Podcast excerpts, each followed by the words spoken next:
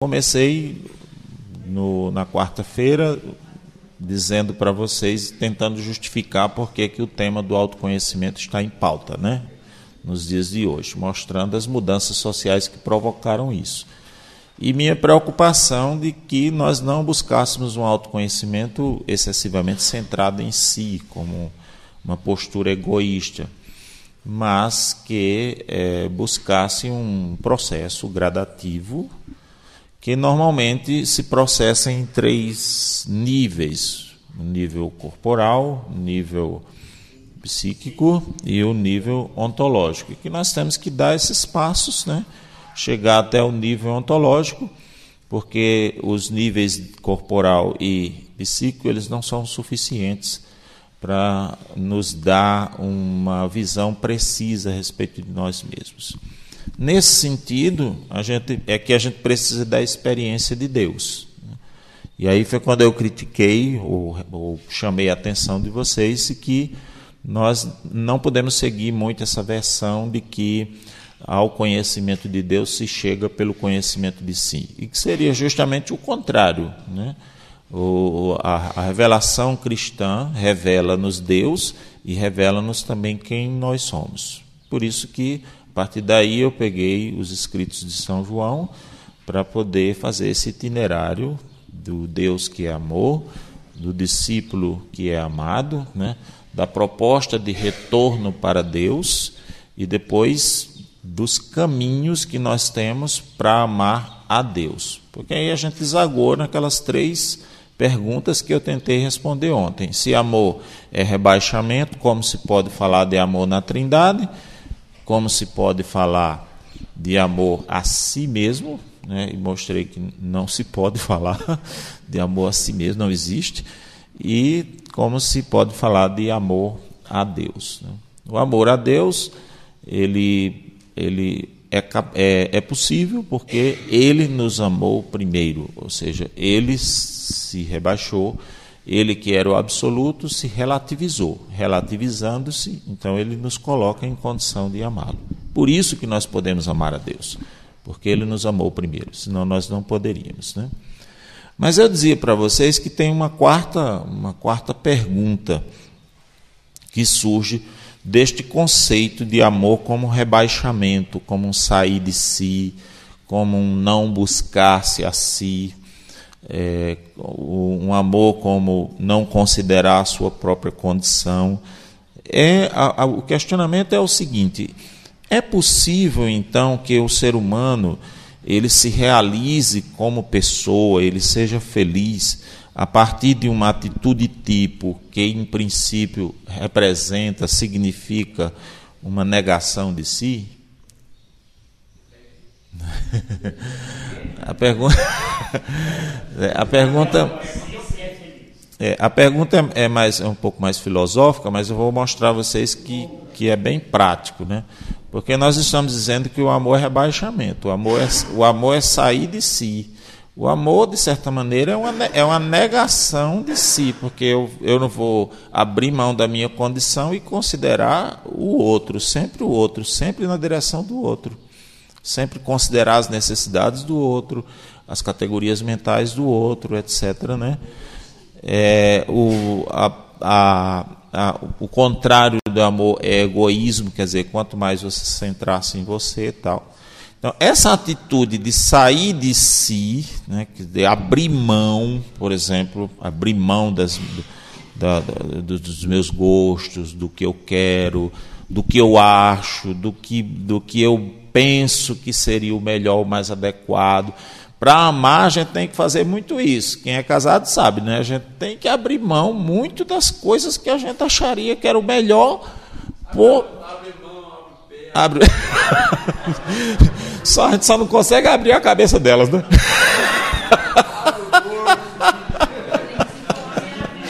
Mas o resto a gente abre tudo.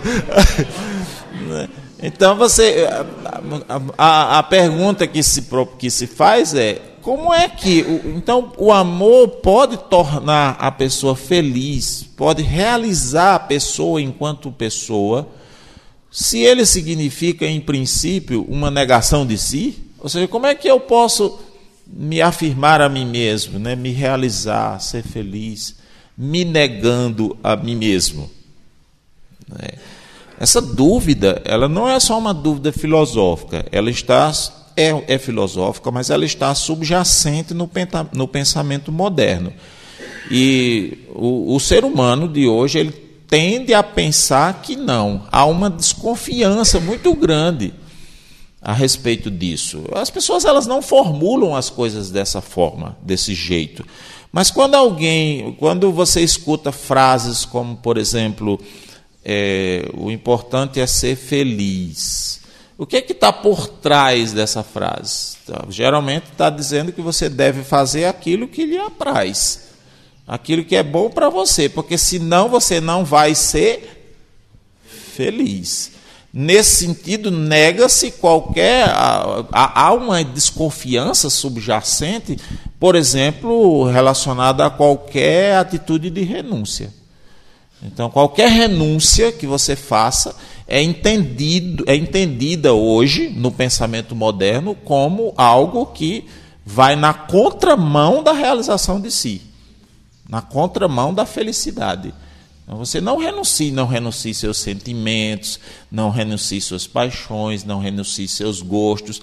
Não faça isso não, porque senão você não vai ser feliz. Não, não renuncie suas tendências sexuais, não renuncie suas tendências é, temperamentais, não, não renuncie seus sonhos.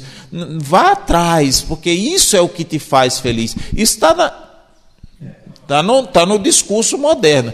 E o que é que está por trás desse discurso? É justamente essa dúvida, essa desconfiança. O amor parece não ter mais essa capacidade de realizar o ser humano. Se o ser humano negasse a si próprio, né, renunciar, renunciasse pelo outro, pensar no outro, etc., não pensar em si, não cuidar de você, não cuidar das suas próprias coisas, ele não vai ser feliz. Veja, é um questionamento filosófico, é, mas que está subjacente na, na, no, no cotidiano, no nosso dia a dia. E quando a gente pensa num conceito de amor dessa maneira, ou seja, quando a gente afirma que o amor é rebaixamento, surge essa dúvida. Tá, como é que eu, como é que então eu vou ser feliz é, sendo a partir de uma atitude tipo que em princípio significaria uma negação de mim? Né? Isso poderia redundar num cristianismo, inclusive, se a gente não, não confrontasse com essa questão, se a gente não, não, não encarar, né? isso poderia redundar num cristianismo que a gente já construiu em outros momentos da história aquele, a, aquela ideia de que o cristão deve sofrer aqui, sofrer para poder herdar a vida eterna, a felicidade eterna. Então muita gente já muito, muito, em alguma época da história a gente já teve essa mentalidade. Não, você tem é Deus mesmo que quer esse seu sofrimento aí, porque no futuro você vai na vida eterna é que você vai ser feliz. Aqui não dá para ser feliz. Teria uma coisa que não Aqui a gente nasceu foi para sofrer mesmo, para né, ralar e depois a gente vai, vai ser feliz somente na eternidade. Né? É, a, a coisa é tão séria que a doação de vida, a doação de vida no sentido né, de você renunciar coisas, sucessos, possibilidades que você tem, por exemplo, de carreira profissional, de estudo. Se você fizer uma renúncia de alguma coisa que você possa adquirir no plano humano por causa de Deus, por exemplo, por causa da comunidade, isso é visto como coisa reprovável. Às vezes até pelos próprios cristãos, pelos padres, pelos leigos, por membros de comunidade. Hein? É, não sei se são os que mais. Talvez a gente sinta mais, né? A gente sinta porque a gente está mais próximo. É, são pessoas que às vezes têm coragem de dizer para nós, às vezes, e são pessoas que nos chocam um pouco mais. Que tipo assim, é, vamos imaginar aqui uma pessoa, um jovem que vai dar um ano de sua vida para entrar no, no, no, no, no Timóteo. Aí os pais dele são membros da comunidade e os pais dele não querem isso. Isso choca mais a gente. Né? Choca. Talvez o outro lá de fora, hum, até tipo, é, é, como é que diz? Tem a mesma reprovação, ou até maior, mas a gente não sente muito. Né? É. E a pessoa mesma que faz esse tipo de reprovação, é, é, é por, eu não diria, ela não é completamente imputável, porque ela está envolvida numa cultura. E é muito difícil quebrar a mentalidade. O Evangelho ele, ele, tem, ele nos dá essa possibilidade, mas às vezes algumas pessoas demandam um pouco mais de tempo para poder quebrar uma mentalidade. E o, as, em, em certa medida, a própria religião tem contribuído com essa ideia de que o importante é ser feliz, e que a doação de vida não é uma, não é uma coisa para ser feita. Né? Essa religiosidade mais devocional, mais curandeira, ontem o padre chamava atenção, né? que não quer a proposta de Jesus, que quer só o milagre. Quer, quer dizer, é, fala-se até de o meu milagre, eu acho uma coisa tão interessante, né? bem egoísta, né? O meu milagre. Tem uma música que diz: Preciso de uma benção, não vou desistir. Sem ela eu não vou sair daqui. O cara me dá exigente, né? eu quero e quero é agora, né? senão vou ficar aqui. Né? Senão não.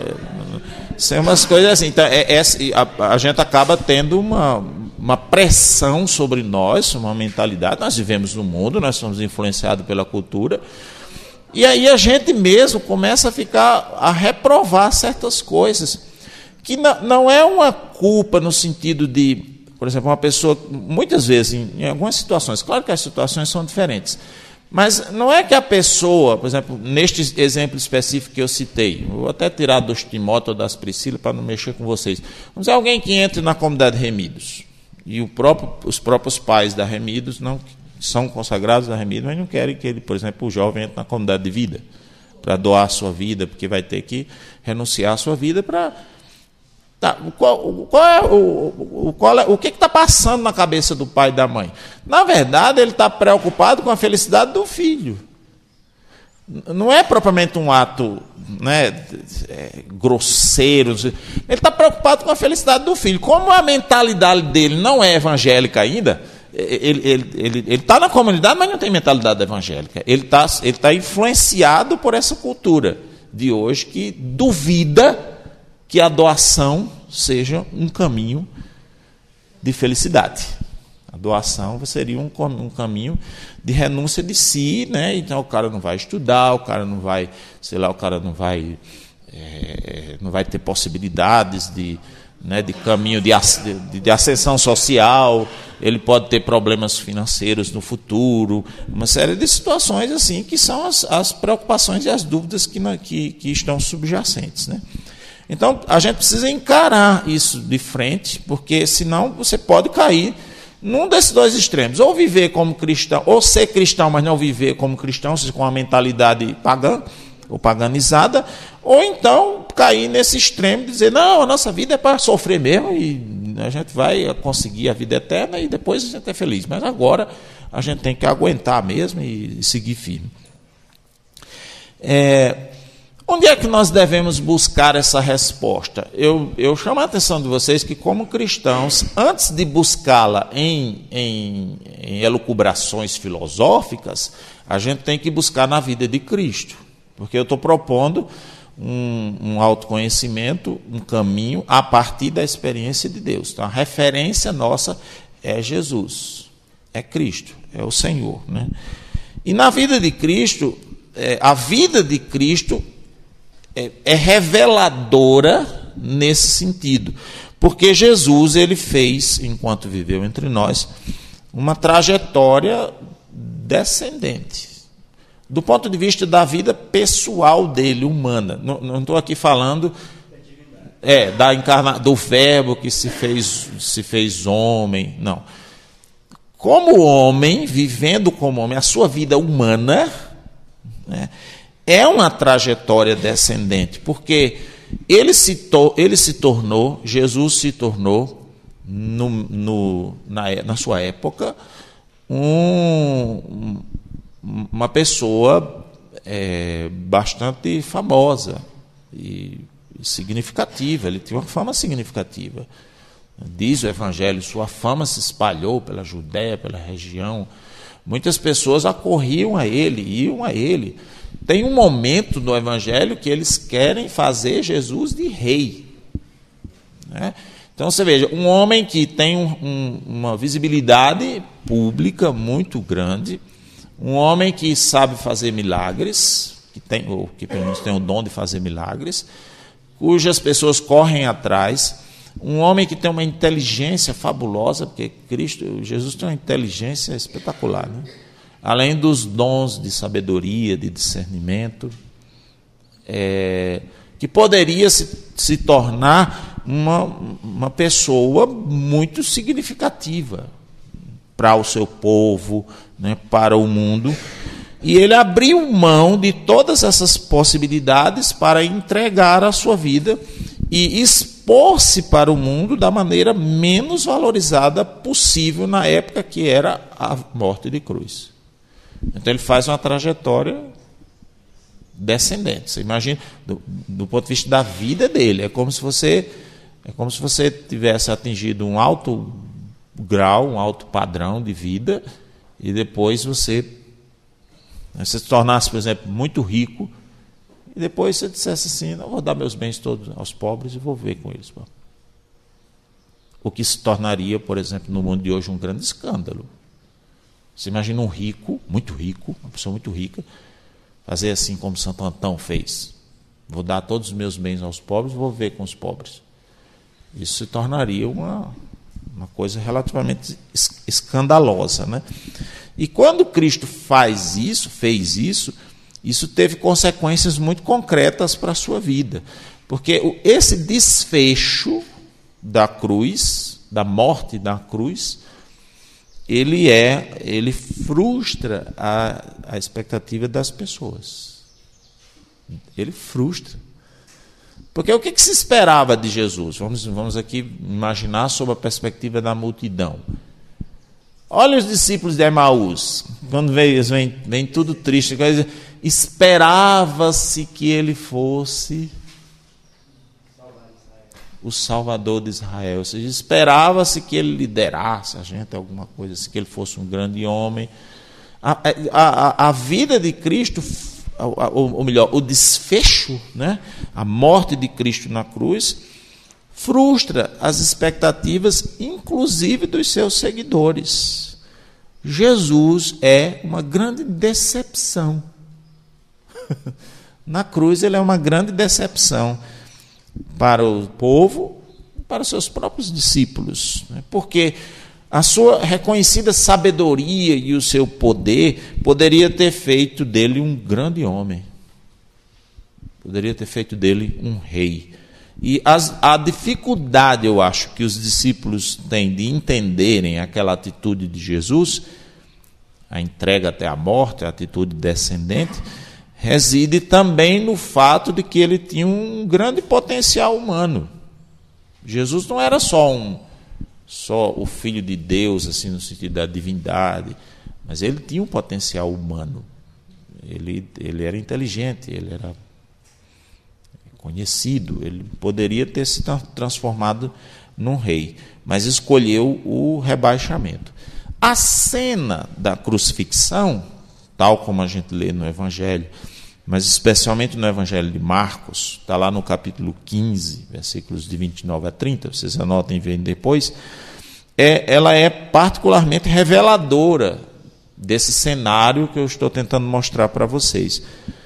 Porque quando Jesus está sendo crucificado, está ali no auge da sua agonia, muitas pessoas passam, o evangelista diz, os, os transeuntes, eles passam por ali e eles insultam Jesus, e tem um gesto que é emblemático. O Evangelho diz meneando a cabeça. Meneando a cabeça é isso aqui. Sabe? É um gesto de reprovação. Em outras palavras, é como se as pessoas passassem por ali e dissessem: Como é que você faz isso com a sua vida? Como é que você, com um potencial desse, com a sabedoria que você tem, com as oportunidades que você teve na vida de ser um grande homem, transforma sua vida nisso. Os transeuntes meneavam a cabeça e diziam: Olá, tu que destróis o santuário e reconstróis em três dias, salva-te a ti mesmo. Olha, olha a expressão, né? Salva-te a ti mesmo, quer dizer? Seja feliz você, você tem o direito de ser, ser feliz, né? E como é que eles, eles propõem que Jesus salve-se salve a si mesmo? Descendo da cruz. Ou seja, não aderindo àquele projeto de vida do Pai, que foi um projeto descendente. Né? Então, eles reprovam, eles, eles consideram inadmissível que uma pessoa tão capacitada tivesse transformado sua vida naquilo, porque aquilo é uma ignomínia, né? e eles propõem que Jesus prove a capacidade dele. Como? Desça da cruz e prove para nós que você é um grande homem, uma grande mulher. Aqui, inclusive, meus irmãos, nessa. Porque do mesmo jeito que acontece com Jesus, pode acontecer também com, conosco, sobretudo as pessoas que se consagram a Deus. Aqui é, está a origem da desistência de muitas pessoas. Sabe, gente que gente que, que são pessoas muito doadas a Deus e que às vezes de uma hora para outra pô, não está mais, desiste, cai num pecado uma coisa assim. Claro que existem muitas razões, mas pode ser que a pessoa ela já vinha interiormente é, construindo dentro dela essa dúvida. O que eu estou fazendo com a minha vida? Não é? Aí ela entra em confronto com a cultura. Aí ela diz: Mas eu não estou vendo isso. Então eu não estou sendo feliz e eu não posso me negar a mim mesmo. Ela já vem construindo aquilo dentro dela.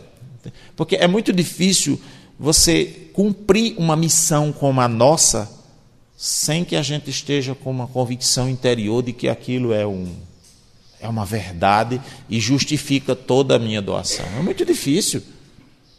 Isso sim é difícil, né?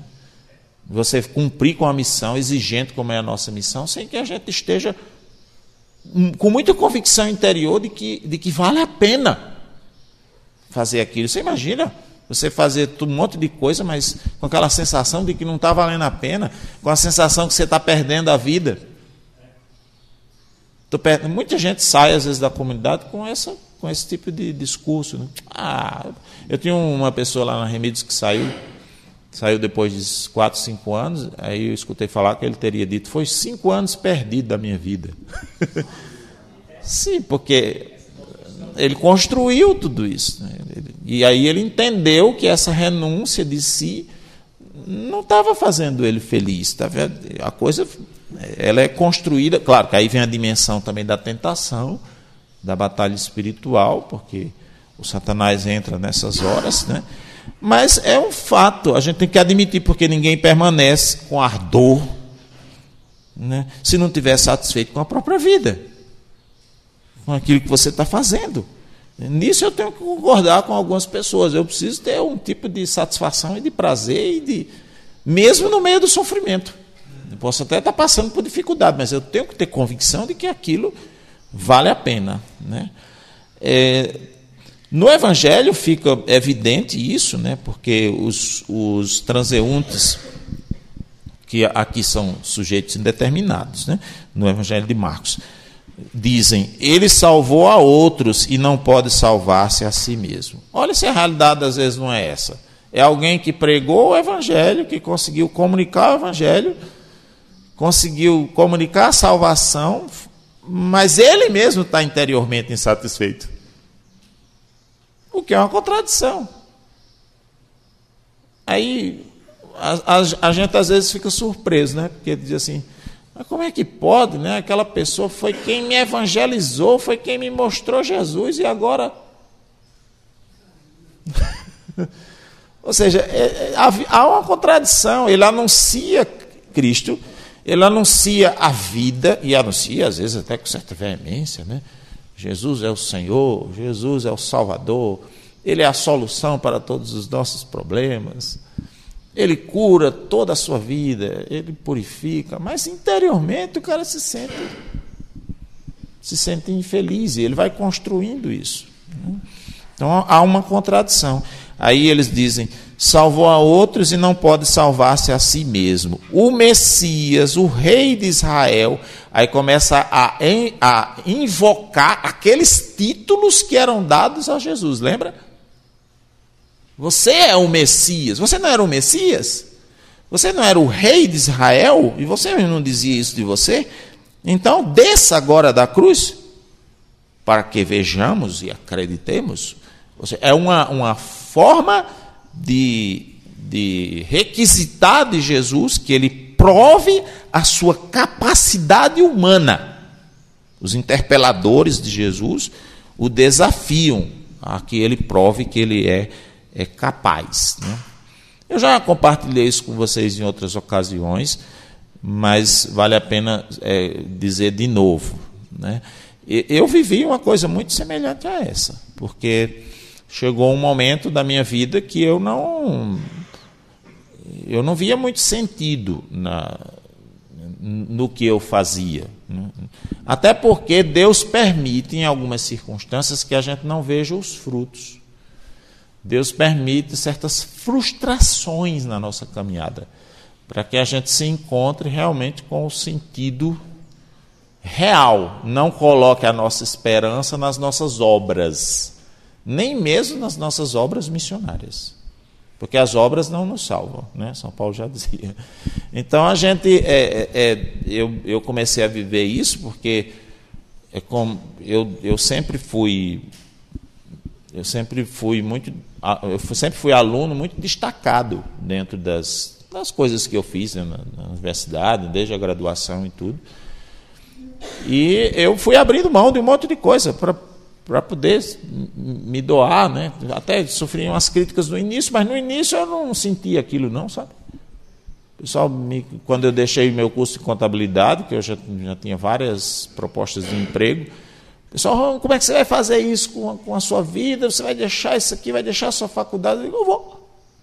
Só que para mim era muito, era muito tranquilo aquilo, eu não deixava afetar. Depois eu deixei a faculdade de Direito, caí em cima de mim pessoal, para mim estava tranquilo, porque eu só pensava em Cristo. Mas quando a, a, começaram a vir as frustrações, as decepções, os sofrimentos, que culminaram especialmente com, quando os meus dois filhos pequenos foram ameaçados de morte, que eu tive que fugir com eles de casa e tudo. É, ali eu entrei numa crise de sentido, porque eu pensei comigo, né?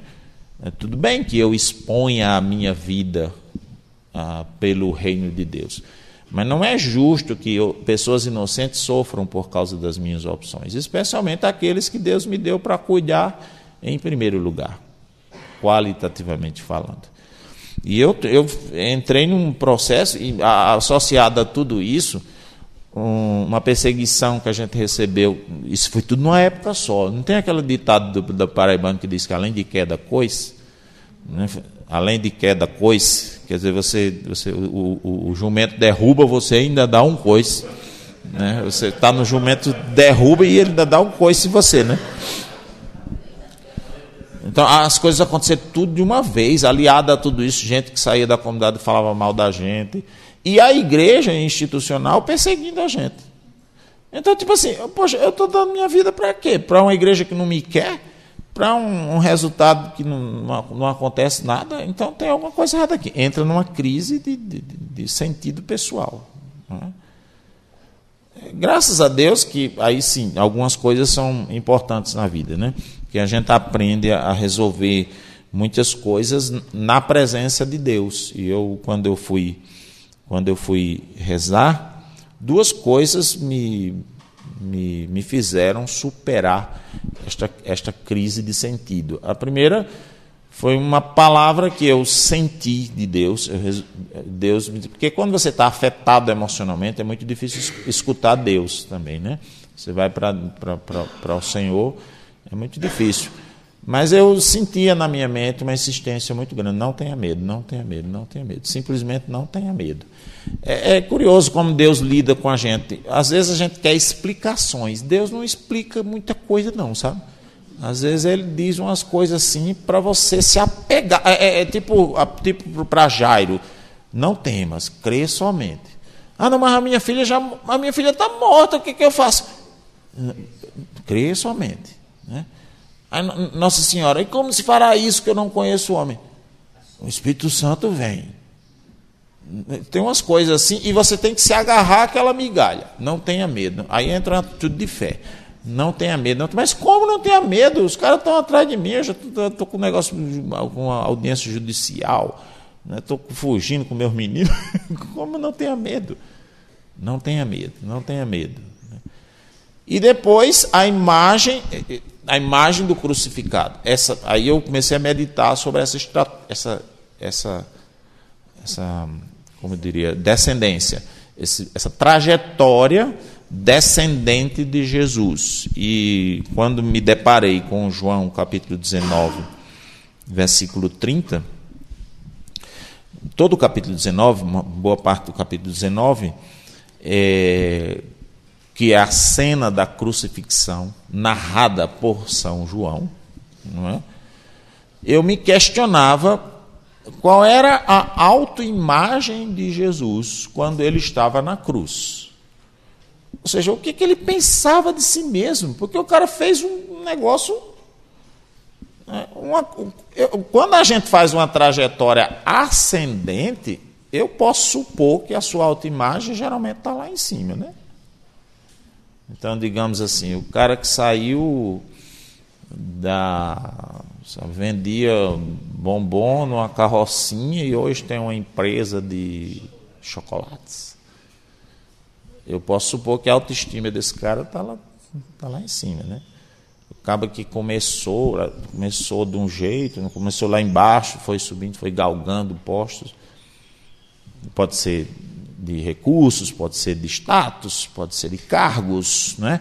dentro do trabalho, a carreira, a gente se sente, a gente vai sentindo. Mas fazer o contrário. Como é que Jesus encarou isso, subjetivamente falando? Que é uma coisa, era uma, é sempre uma coisa difícil de, de descobrir na Sagrada Escritura e vai contra até as minhas próprias ia contra até minhas próprias convicções, porque eu nunca gostei muito desse negócio de querer de querer dizer o que, que os personagens bíblicos sentem. Porque a gente, só, a gente só pode concluir alguma coisa de alguém quando eh, se exprime de algum modo, né? E eu vi às vezes os pregadores, Moisés estava com medo, nossa senhora, não sei o quê. Eu vi uma vez um dizendo, Eva era uma mulher muito bonita. Eu digo, vem cá, tu, tu conhece Eva de onde, hein? Porque você não, você não viu, né? É, mas quando eu fui lendo o texto, chegou no versículo 30, é, o evangelista diz o seguinte: Havendo Jesus tomado o vinagre, disse: Tudo está consumado. Inclinou a cabeça e rendeu o espírito. Aí nesta frase aqui, eu vi expresso a autoimagem de Jesus. E a expressão fundamental é esta: tudo está consumado. Ora, tudo está consumado é uma expressão de positividade. É uma expressão de alguém que se regozija diante de uma obra. É quando, quando você conclui uma coisa que você queria muito fazer e você olha para ela assim e fica com aquela sensação de, sabe, ufa, terminei, legal, foi bom o que eu fiz. Não só, não só a sensação de término, mas a sensação de ter feito uma coisa boa. Isso significa dizer que, isso para mim ficou claro na Escritura, que quando Jesus olhou para si próprio, depois de ter feito essa trajetória descendente, ele olhou e viu que era bom o que ele fez com a vida dele. Ele diz: tudo está consumado. Aqui a gente poderia desdobrar em fiz o que deveria ser feito o que eu fiz foi bom, estou feliz, estou satisfeito, minha autoimagem é positiva naquilo que eu fiz. Né? E Jesus disse isso no mesmo sentido que aí eu passei a confrontar ou a relacionar as expressões e a trajetória de Cristo com as expressões do Pai na criação, no Gênesis. Então, Jesus disse: tudo está consumado, no mesmo sentido em que Deus contemplou toda a sua obra e viu que era muito bom. Ora, Jesus é a nova criação. Então, o Pai, assim como o Pai contemplou o que ele fez, a sua obra, e no final da sua obra viu, perdão, que era tudo muito bom, assim também Jesus, no final da sua obra, na, na recriação do mundo, na salvação do mundo, ele contempla-se e vê que tudo que fez é muito bom. E a analogia ela procede ainda mais porque a, a admiração do pai se dá no sexto dia. Justamente o dia que Jesus morreu. Jesus morreu no sexto dia. E mais ainda, porque depois, diz o Evangelho de São João no versículo no versículo 30. Depois que disse tudo está consumado, Jesus inclinou a cabeça e morreu. O que é isso daqui? Inclinou a cabeça e morreu. É o repouso sabático de Jesus. Assim como o Pai também repousou no sétimo dia. O Pai repousa porque fez tudo e fez tudo bom. Então agora eu posso repousar. É como quando a gente, sabe, eu não sei vocês, mas eu não gosto muito de tirar férias de supetão. Eu só gosto de tirar recesso quando eu organizo tudinho as coisas, deixo bem direitinho.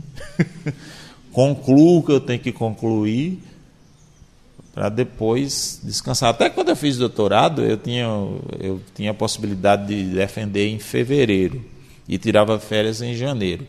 E alguns diziam, não, deixa para defender em fevereiro, porque eu tinha bolsa, né? Os cabos são interesseiros, né? É, aí você recebe a bolsa até, o, até fevereiro. Não, não quero por duas razões. Primeiro, porque eu efetivamente já terminei minha tese. Então eu vou abrir essa bolsa para outra pessoa que precisa mais do que eu. Tem, que a gente sabe que nesses programas são assim. Então pode ter aí um aluno que está precisando de uma bolsa, sabe que eu vou, eu vou comer dois meses dele, eu acho isso uma desonestidade. E depois, porque eu não quero tirar férias pensando em defender nada. Eu quero concluir. Aí quando tudo tiver consumado, aí eu reclino a cabeça. Se eu concluir, é assim com todos nós, é um mecanismo psíquico. Né? Então, aqui acontece a mesma coisa. Ele, ele faz o, é o repouso sabático de Jesus. Isso responde, dizer, quando você observa a vida de Cristo, então é quando você vê que o amor, tal como nós estamos conceituando, ele pode sim realizar o homem. Porque isso aconteceu na vida de Cristo. A vida de Cristo é o principal modelo ou o principal testemunho de que isso é possível, de que é, mesmo uma atitude descendente que em princípio representaria uma negação de mim, ela, ela, ela não só pode, ela é a grande possibilidade de realização do ser humano no, seu, no sentido pleno. Porque ela não é pontual. Algumas pessoas dizem, né? não existe felicidade, existem momentos felizes. Quem diz isso é porque entende a felicidade como algo pontual. Então acontece uma coisa boa, né, eu estou feliz. Acontece uma coisa ruim, eu não estou feliz. Então, se eu coloco a, a minha felicidade ou a minha realização pessoal, não no amor, mas nas coisas que o mundo oferecia, como a gente canta na missa, eu posso ser feliz. A pessoa diz, sem Jesus você nunca vai ser feliz. Eu diria. Não diria, a pessoa pode, ela pode ter muitas coisas na vida e viver satisfeita. É, como outro dia eu vi um pregador dizendo: Se você começar um negócio, um comércio, e, e, e não for com Jesus, você não vai prosperar. E eu comigo, como não? Tem um monte de gente que prospera aí sem Cristo. Tem umas coisas que a gente bota a cabeça, né, como se Jesus fosse, como se não tivesse nenhuma outra possibilidade no mundo. Não, a pessoa ela pode, pode até ser feliz sem, sem Cristo, mas só que ela vai ser feliz a partir de acontecimentos. Se ela conseguir desenvolver uma sequência de acontecimentos, né, em que ela não vai ter sofrimentos, que ela vai ter uma família estável.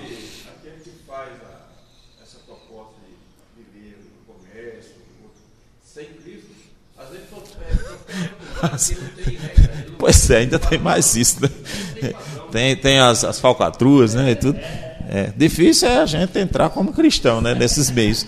Então você veja, é, é, é, você pode ser feliz, mas a coisa vai, ela vai sendo construída por, por, por acontecimentos. Se houver alguma interrupção disso, por exemplo, se você tiver um casamento feliz, mas você ficar viúvo ou você ficar separado, a pessoa ela cai na infelicidade. O amor, ao contrário, o amor é a possibilidade de uma felicidade estável. Porque eu nunca, eu só, como nós dizíamos, só o sujeito só deixa de amar quando ele quer deixar de amar. Nada impede, pode atrapalhar, pode interromper, às vezes, né, forçar um pouco mais, mas no fim das contas nada impede que a gente ame. Jesus, e quando eu digo Jesus demonstrou isso, é porque eles, Jesus ele, ele se realizou humanamente falando a partir de sua ação pessoal e perene de esvaziamento. Ou seja, ele foi um homem feliz. Ele foi um homem realizado na trajetória descendente. Isso porque ninguém pode, ninguém poderia ser plena e completamente feliz, sem ser aquilo que efetivamente é. E o que é que nós somos? Nós somos amados e amantes. Então, quando eu realizo essa minha identidade, eu sou feliz. Até o conceito mesmo de realização, né? Quando é que uma coisa se realiza? A gente diz, né? Eu sou uma pessoa realizada. O que, é que a gente está querendo dizer com isso? Quando é que uma coisa se realiza? Ela se realiza quando ela efetivamente acontece. Então a gente programou aqui o Retiro Moisés, mas ele, o Retiro Moisés só se realiza quando ele efetivamente acontece. Ele pode ser pensado, ele pode ser até organizado, por exemplo, se tivesse dado aqui uma chuva de granito, tinha atrapalhado nossos planos, a coisa não teria acontecido. Então, quando é que o ser humano se realiza? Quando ele acontece enquanto ser humano. E enquanto ser humano, ele é ele é amado e amante. Toda vez que ele amar, toda vez que ele for amado, né, ele ele vai ele está acontecendo. O ser humano está se realizando. Né? E é por isso que eu, às vezes eu implico com as questões de linguagem na, na Remidos eu implico muito. Às vezes o pessoal diz: Ah, hoje eu estou feliz. Aí eu digo: Feliz não, você está alegre. Feliz você é. Ainda ontem eu liguei para Alessandro: Oi, meu amor. Vixe como você está feliz. Eu sou feliz, meu amor. É porque eu fico tirando onda com a Alessandra. Né? Outro dia ela fez uma. Ela, ela, ela eu comi uma carne de porco sem, sem saber que era carne de porco. E aí o, ela se desesperou, né? Ficou desesperada porque eu tenho comido carne de porco, vai, vai tampar a glote. Você... Elas pensam logo que a gente vai morrer, né? Então vai, vai toma remédio, toma remédio, diz, calma, amor, calma, deixa se apresentar o processo alérgico, eu tomo remédio. Não, não, não, não. Você vai tomar é agora para não apresentar. Aí, triste do homem que é mandado pela mulher, né? Tive que tomar. Tomei. Aí ela sai para resolver umas coisas. Daqui a pouco ela liga: Ronaldo, tá sentindo alguma coisa? Eu tô. O quê? Saudades de você, meu amor.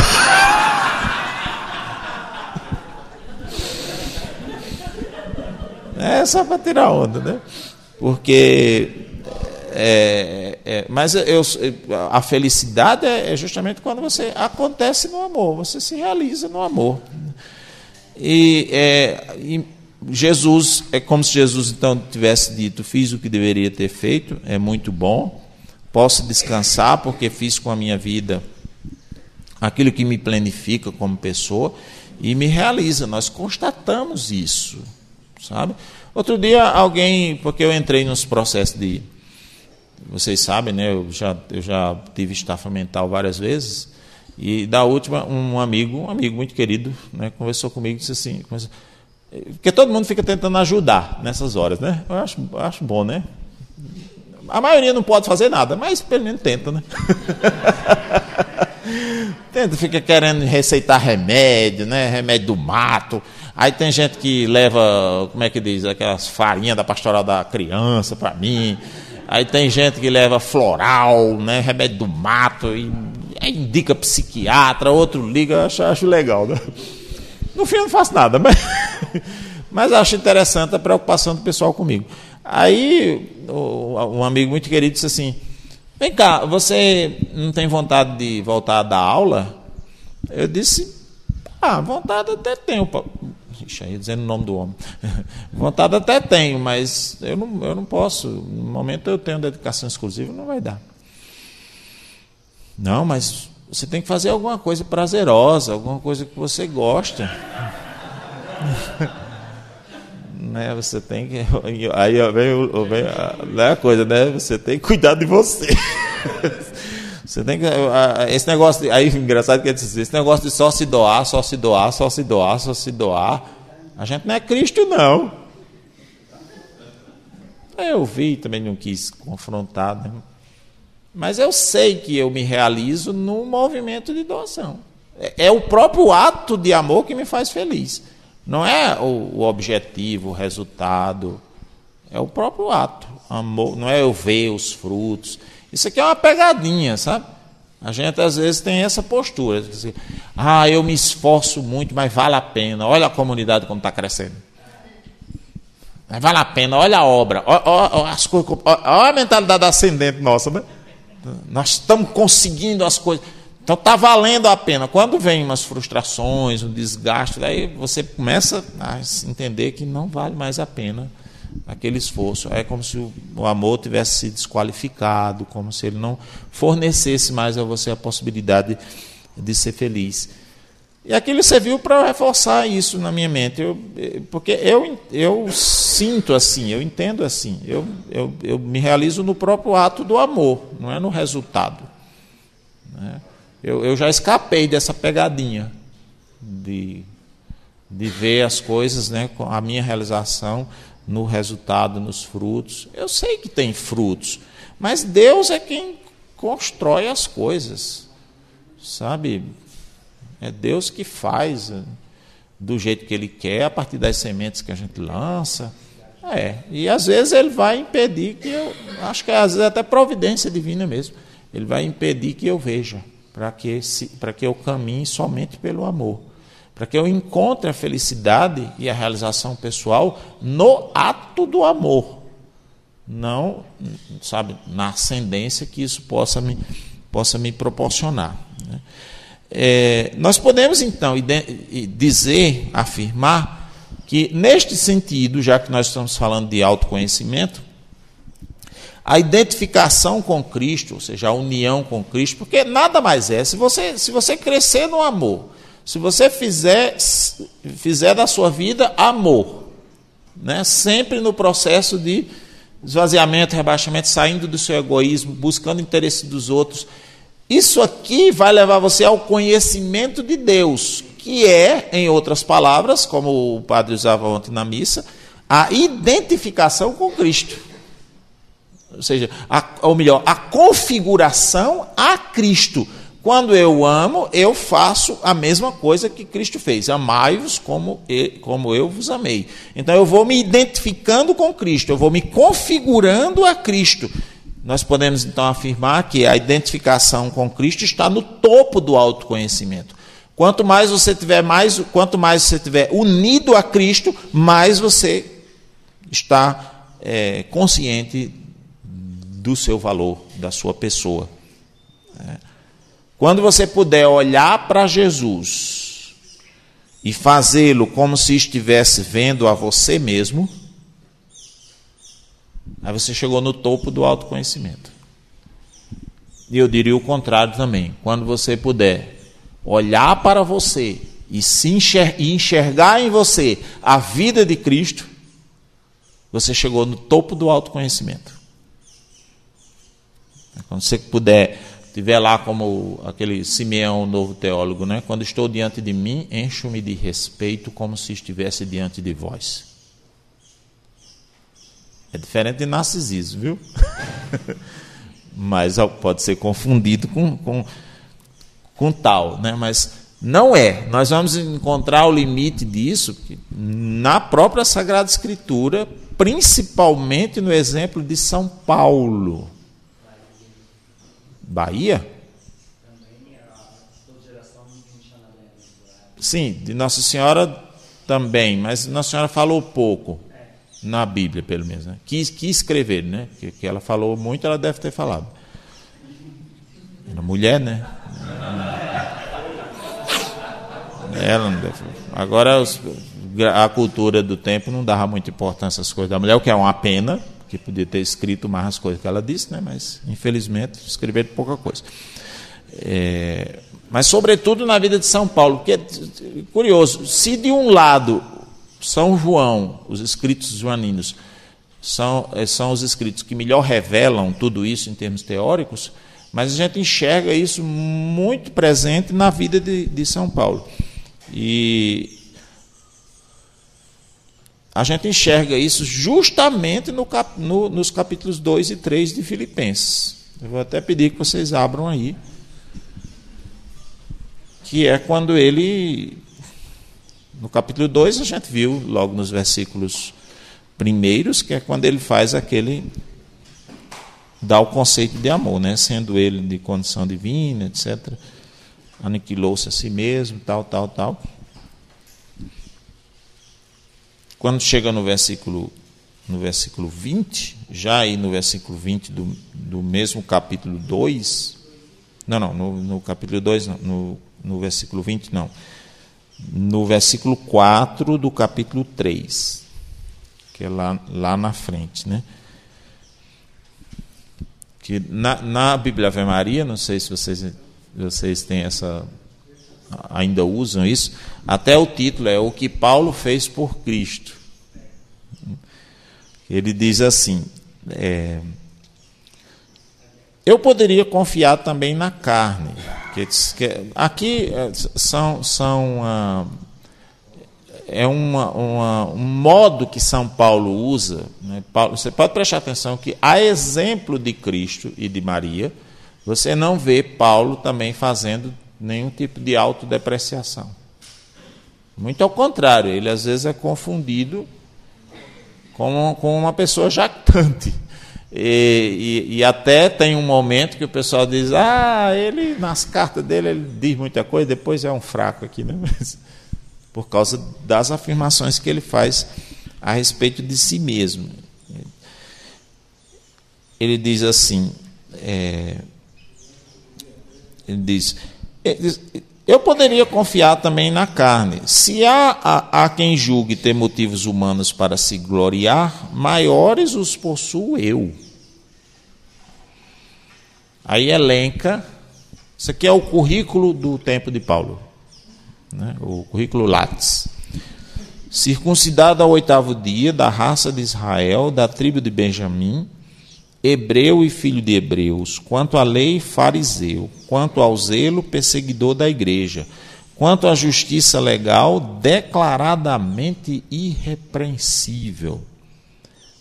Veja, ele situa ali, ele elenca o seu currículo. Né? E em parte alguma da Bíblia, Paulo enumerou tantos títulos como aqui. Ele enumera. Né?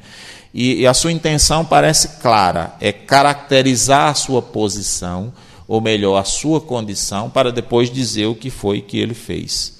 E o que foi que ele fez? Essa condição obedece aos padrões de prestígio, de afirmação pessoal que eram requeridas no seu tempo. Né? Hoje a gente apresentaria outras. Né? Deixando claro o lugar que ele ocupa, ele deixa claro o lugar que ele ocupa, aí com isso ele prepara e realça a atitude que o assemelha a Jesus, que é a atitude descendente. Ora, todas essas coisas que para mim eram ganhos, está no versículo 7, viu? Todas essas coisas que para mim eram, eram ganhos, eu as considerei como perda por causa de Cristo. Como não, eu considero que tudo é perda em comparação deste bem supremo que é o que? O conhecimento de Jesus. Lembra-se, conhecimento é a mesma coisa que experiência. Conhecimento aqui está no sentido de união com Cristo. De duas pessoas que se tornam uma, sem deixar de ser quem elas são. Conhecimento aqui está no sentido de um matrimônio espiritual. Por causa dele, por causa de Cristo, eu perdi tudo e considero tudo isso como lixo, a fim de quê? De ganhar a Cristo. E eu gosto muito dessa tradução, que aqui eu já não estou pegando da Ave Maria, já estou pegando da Tebe. E ser achado nele.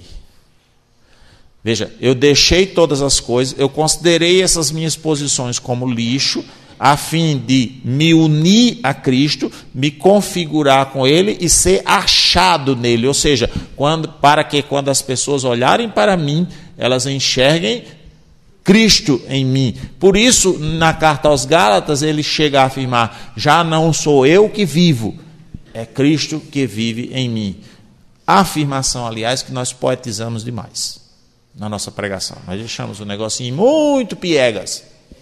Nós não, não, não, não aprofundamos isso. Nós achamos que Cristo que vive em mim é, é viver com os dentes no corador, é sorrir, é não sei o quê, é ser acolhedor. É gente simpática, tem ó, gente ruim sabe ser simpática. Às vezes até melhor do que nós. A, não tá falando, a Bíblia não está falando disso, não. A Bíblia está falando da união com Cristo, da configuração a Cristo do, do movimento de amor, de esvaziamento, de rebaixamento, a ponto de que, quando as pessoas olharem para nós, elas verem Cristo em nós. E alerto-vos, quando se diz para que as pessoas achem Cristo em nós, significa que nós sofreremos as mesmas consequências que Cristo sofreu, que não são somente benéficas, são também maléficas. Ou seja, quem viu Cristo, Cristo não tinha gente que olhava para ele e só sentia prazer e alegria. Ele também teve perseguidores, teve pessoas que, que falou mal dele e teve gente que o matou, que, que foram pessoas que providenciaram a sua morte. Então, quando eu sou achado em Cristo, eu não descarto nem mesmo a possibilidade do martírio.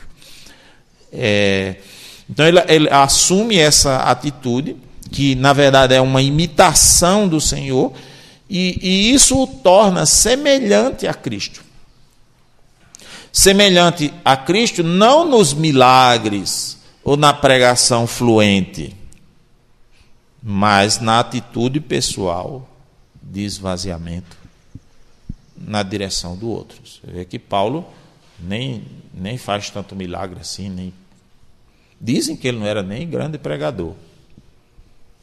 Dizem. E eu até acho mesmo, porque lá em Corinto dá aquela confusão com Apolo, é porque Apolo era um grande orador. Né? Aquela pregação que ele faz em Atenas, que é perfeita do ponto de vista de, da retórica, eu acho que aquilo não foi ele, não, foi Lucas que ajeitou. Né? Nos Atos Apóstolos, né? ele botou bem direitinho. Aquilo ele deve ter dito um monte de coisa. É, o cara do. Também queria falar demais, né?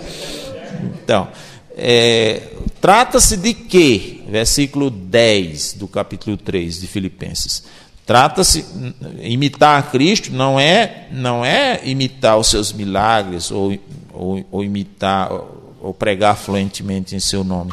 Trata-se de conhecê-lo a ele, ao poder da sua ressurreição e à comunhão com os seus sofrimentos. Os sofrimentos que decorrem do amor. Não é sofrimento que eu sofrer por bobagem, por besteira. Eu acho que a gente devia se poupar. Né? Sofrer por causa de carência, por causa de insegurança, por causa de, sabe, desavença boba, por causa de sonhos e projetos e frustrações bobas, não sofra, não. Mas tem muita coisa importante para a gente sofrer. Não é? Então, é, é, é a comunhão com os sofrimentos de Cristo e tornar-se semelhante a Ele em sua morte, a fim de chegar, se possível, à ressurreição dentre os mortos. E aí, depois que ele. Interessante isso, né? Depois que ele anuncia as perdas pelas quais passou, ou seja, ele situa, veja como o caminho é igual ao de Cristo. É por isso que ele diz: Eu não sou eu que vivo. Porque ele tem, ele está na posição, aí ele faz a trajetória descendente, perde tudo por causa do conhecimento de Cristo. E quando ele passa por isso tudo, ele não exprime nenhuma dor ou frustração por causa disso, não. Pelo contrário, ele manifesta muita segurança pessoal ele considera que fez uma coisa boa, que quando ele optou, ele fez uma coisa boa. Ele não.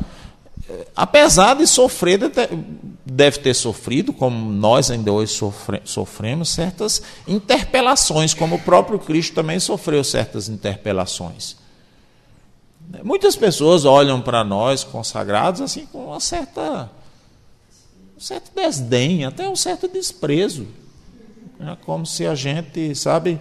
E se você for uma pessoa de muitas capacidades intelectuais, artísticas, físicas, ainda é pior ainda, porque ele olha para você e diz assim, mas, mas, mas, você tinha tudo para ser, sabe? Para fazer isso, você tinha tudo. É, o que você está fazendo da sua vida, né? E, mas a, o, o sentimento paulino é um sentimento de positividade espetacular. Não é à toa que a alegria é uma das notas características da, da Epístola aos Filipenses. É a carta paulina que mais tem a palavra alegria. É justamente essa, né? que exprime, para mim, exprime a alegria de um discípulo pelo que ele fez pela própria vida. E aí eu vou, vou mostrar para vocês algumas coisas, algumas afirmações de Paulo a respeito de si mesmo. O que vou dizer 2 Coríntios capítulo 11, versículo 18. Não o digo segundo o Senhor, mas como em plena loucura, na certeza de, de ter de que me vangloriar. E começa a se comparar com aqueles que se consideram realizados, felizes, vitoriosos, humanamente falando. Eles são hebreus, eu também. Israelitas, eu também da descendência de Abraão, eu também. Ministros de Cristo, vou proferir uma loucura, muito mais eu. Eu acho engraçado como a gente se sente inferior aos doutores deste mundo, né? Você, não, não, não me sinto inferior, não. Sente. Muitas vezes, a, a, a, essa, esse nosso complexo de inferioridade cristão, não é, não é cristão, cristão seria demais.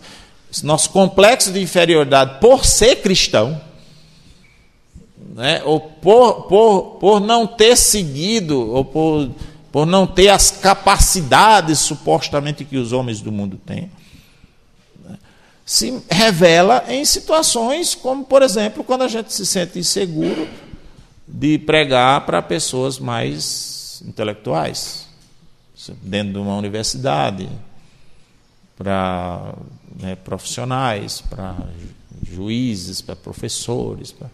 A gente não tem nem problema de ir para a roça pregar na roça. Mas aí, se for alguma coisa. Eu não dou, não dou conta, não. Como não dá conta? Não é evangelho que você vai pregar? Claro, se for uma palestra, tudo bem. Se dar uma palestra lá sobre uma coisa mais, mais especializada, tudo bem, né? Eu posso dizer, não, não sei falar sobre isso, não tenho profundidade de falar sobre isso. Mas é um, é, anunciar, não quero nem saber. Hum. Você precisa saber quem está aí, não. Ah, mas você tá, tá sério, sério. Outro dia disseram, Ronaldo, você podia pregar ali, mas é para os militares, é difícil. Eu digo, rapaz, depois que eu preguei para padre, eu não tenho medo mais de nada. não tenho mais medo de nada. É, então, aí São Paulo diz, versículo 12 de 2 Coríntios. Não, desculpa, capítulo 12, versículo 6. Ah, se eu quisesse me orgulhar, não seria louco, só diria a verdade. Entretanto, eu me abstenho disso, para que não tenham a meu respeito uma opinião superior ao que se vê de mim e ao que me ouvem dizer. Mas ele tem uma, e ele usa essa expressão em Romanos 12, 3, uma justa estima que faz dele um homem extremamente livre. Onde é que ele exprime essa liberdade? Aí, em Filipenses, capítulo 4, versículos de 11 a 30. Aprendi a bastar-me a mim mesmo em qualquer situação. Sei viver na penúria e sei viver na abundância. Aprendi em toda circunstância e de todos os modos, tanto a estar saciado como a ter fome, a viver na abundância como na, na, na indigência. Tudo posso naquele que me dá forças. Naquele. Veja, não é uma graça abstrata é, eu estou unido a Cristo, então eu estou nele, por isso eu tudo posso. É a liberdade interior que nós temos que atingir esse patamar. A liberdade interior. É, da união com Cristo. É, é uma coisa natural, entendeu? Não é um trabalho mental que você vai fazer, não. É uma coisa natural fruto da sua união com Cristo. Eu não estou dizendo que a gente vai sair daqui e ficar repetindo essas coisas na cabeça, não. Amém. Né? Vai fazendo o processo, que isso vai surgindo naturalmente dentro de você. Sim, tenho certeza, de São Paulo. Olha a constatação dele em Romanos 8, 38. Eu tenho certeza, eu tenho convicção, nem a morte, nem a vida, nem os anjos, nem as dominações nem o presente, nem o futuro, nem as potências, nem as forças das alturas, nem as das profundezas, nem outra criatura alguma. Nada pode separar-nos do amor de Deus que foi manifestado em nosso Senhor. E é bom que se esclareça. O amor de Deus que foi manifestado em nosso Senhor. Porque esse amor de Deus que o pessoal diz que experimenta aí de maneira somente emocional e subjetiva, a experiência tem demonstrado que muita coisa tem afastado, tem sido, tem sido motivo para se afastar. Né? Doença, etc. Aqui é, é bem curioso, né? nem a morte nem a vida, ou seja, viva ou morra, eu ou outra pessoa, isso não, não, não me separa do amor de Cristo. Nem os anjos, nem as dominações, nem o presente, nem o futuro. Ou seja, nem o, aquilo que, que eu vivo hoje, nem aquilo que eu vou viver amanhã, ou os receios que eu tenho do que vai ser amanhã. Não vai me separar do amor de Cristo. Nem as alturas, nem as profundezas, nem, nem outra criatura alguma. As criaturas não poderão me afastar do amor de Deus, revelado em Jesus Cristo. E aí, inspirado no no, no seu exemplo, no exemplo de São Paulo, eu não tenho dúvidas de afirmar que justamente quando nós assumimos a mesma atitude de Cristo, nós somos achados nele. E, e isso realiza o ser humano. Não tenho, agora eu faço como Deus disse para mim, não tenham medo de amar. Não tenham medo, não tenham medo de se entregar, não tenham medo. Nem que no primeiro momento né, as coisas às vezes não estejam acontecendo segundo nossas expectativas, mas não tenha medo, vá em frente, vá em frente. No final de tudo, a gente vai poder dizer: tudo está consumado. Fiz o que eu fiz, fiz o que deveria ter feito. E mais ainda, nós vamos compreender a unicidade, da, da a singularidade da vida presente, a importância da vida presente, e vamos viver com alegria. Não significa uma vida sem sofrimento e desafios não é. Vocês sabem que não é. A nossa vida é uma vida desafiadora. E a, a gente procura sarna para se coçar. Não é? Quando a gente, tá, quando a gente vai seguir Jesus. É, tem hora que dá, dá vontade de você dizer realmente, ah, pá, eu vou deixar esse negócio, eu, eu vou, ser, eu vou ser cristão de, sabe, de, de missa no final de semana, né? vou pagar meu dízimo e vou, vou para o céu o céu. A gente, a gente procura sarna para se É, sim, porque nossa vida é uma vida desafiadora. E isso vai nos trazer também sofrimentos, dores, angústias, preocupações, às vezes até doença. Às vezes até doença. Não acho tão é, é, assustador assim que alguns de nós têm até doenças de, de caráter emocional, psíquico, porque as nossas emoções são muito afetadas pelas, pelas coisas, pelos acontecimentos. Imagina você lidar com gente. Eu passei minha vida toda lidando com gente. Gente é bicho para dar trabalho, né? Aí você vai, aquele negócio. Claro que aquilo desgasta. Desgasta a pessoa. Mas em nenhum momento né, me passa pela cabeça algum tipo de a não ser nesse período de crise que eu vivi, né? porque quando você entra no processo de, de, de, amadurecimento em Cristo, de configuração a Cristo, você tem muita certeza disso, de que esse processo aqui lhe dá felicidade, lhe dá alegria. Nós, nós estamos, inclusive, a gente consegue descobrir uma alegria que o, a, que o mundo não dá, uma paz que o mundo não dá, que é uma paz, às vezes, no meio da, da muvuca. Porque com o mundo dá a paz, aquela paz da tranquilidade psicológica, né? Da, da, da coisa, né? Onde tá, quando tiver tudo tranquilo, que não tiver nada para a gente fazer, então a gente está tranquilo, então a gente tem a paz. Jesus, não, a paz eu dou a paz que o mundo não dá. Essa paz que sobrevive, às vezes até no meio das intempéries da vida. Quando ele tem essa consciência, já estou já terminando, viu gente? São Paulo diz: não é que eu já tenha alcançado tudo isso, ou já tenha me tornado perfeito, porque o perfeito só na, na realidade escatológica, né? Mas eu me empenho em alcançá-lo, porque eu também fui alcançado por Jesus Cristo.